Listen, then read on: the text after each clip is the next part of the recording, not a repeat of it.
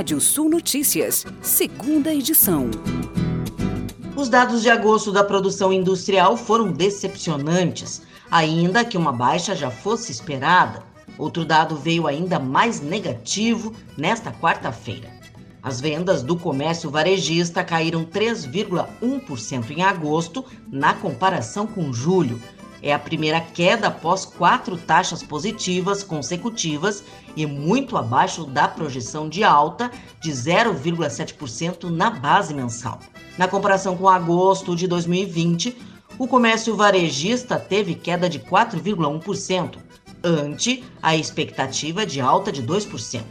No comércio varejista ampliado, que inclui, além do varejo, veículos e materiais de construção, o volume de vendas caiu 2,5% em agosto na comparação com julho, ante o consenso de queda de 0,5%. E o governo federal notifica 627 mil pessoas a devolver o auxílio emergencial. As mensagens sobre a devolução de valores são para as pessoas que receberam o auxílio emergencial indevidamente por não se enquadrarem nos critérios de elegibilidade do programa. Diversas empresas mundo afora vêm investindo nos chamados carros voadores ou táxis voadores o desenvolvimento desses veículos, denominados de aeronaves elétricas de decolagem e pouso vertical, vem recebendo investimentos bilionários nos últimos anos. E esse mercado pode chegar a mais de 1 trilhão 500 milhões de dólares, ou 8 trilhões de reais, em 2040, segundo o banco norte-americano Morgan Stanley. Desde grandes fabricantes como Airbus, Boeing e a brasileira Embraer, junto com a EV, até startups como a alemã Lilium e a chinesa Eang. Todos querem estrear neste mercado o quanto antes.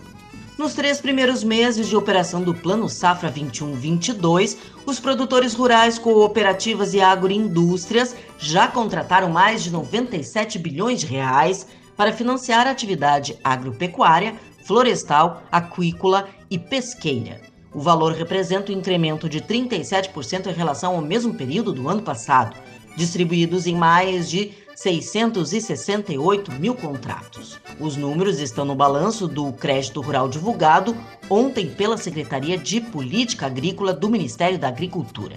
De acordo com o um estudo da SPA, os produtores rurais da região sul, historicamente, são os que mais contratam financiamentos. Até o momento, eles financiaram mais de 36 bilhões de reais, significando 38% do valor nacional contratado, em mais de 277 mil contratos, o que representa 42% do geral nacional.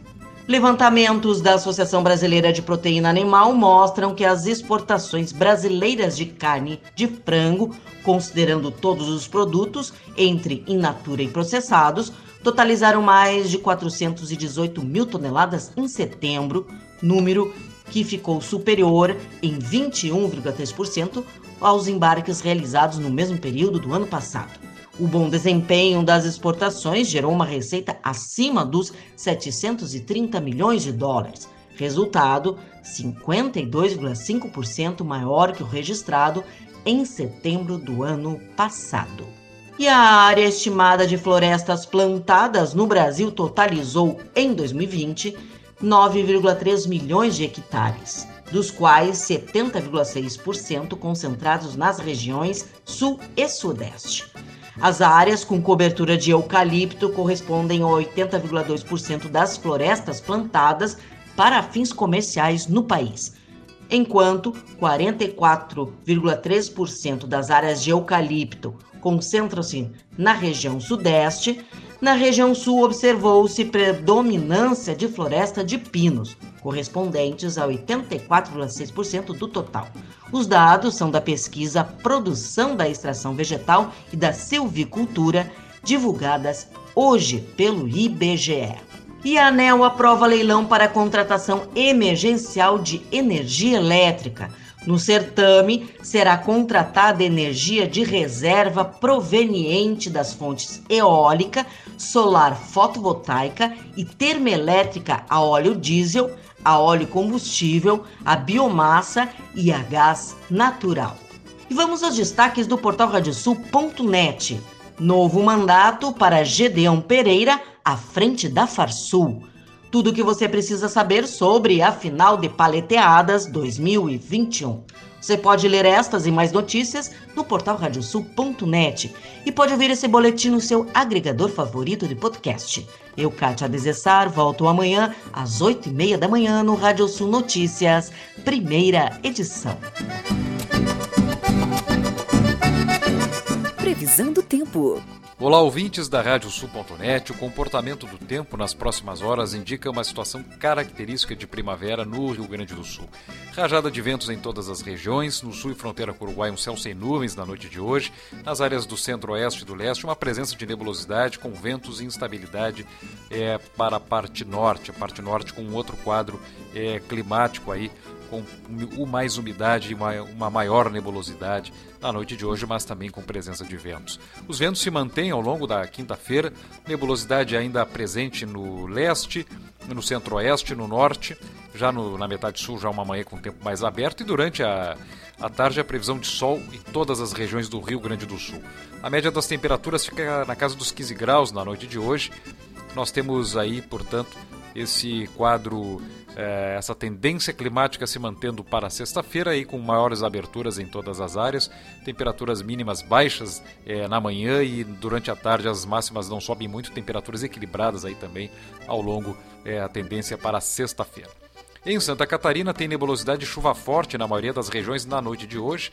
Nebulosidade na manhã dessa quinta-feira, até com períodos de variação de nebulosidade e abertura durante a tarde em áreas de Santa Catarina. Alerta de ventos fortes no litoral catarinense.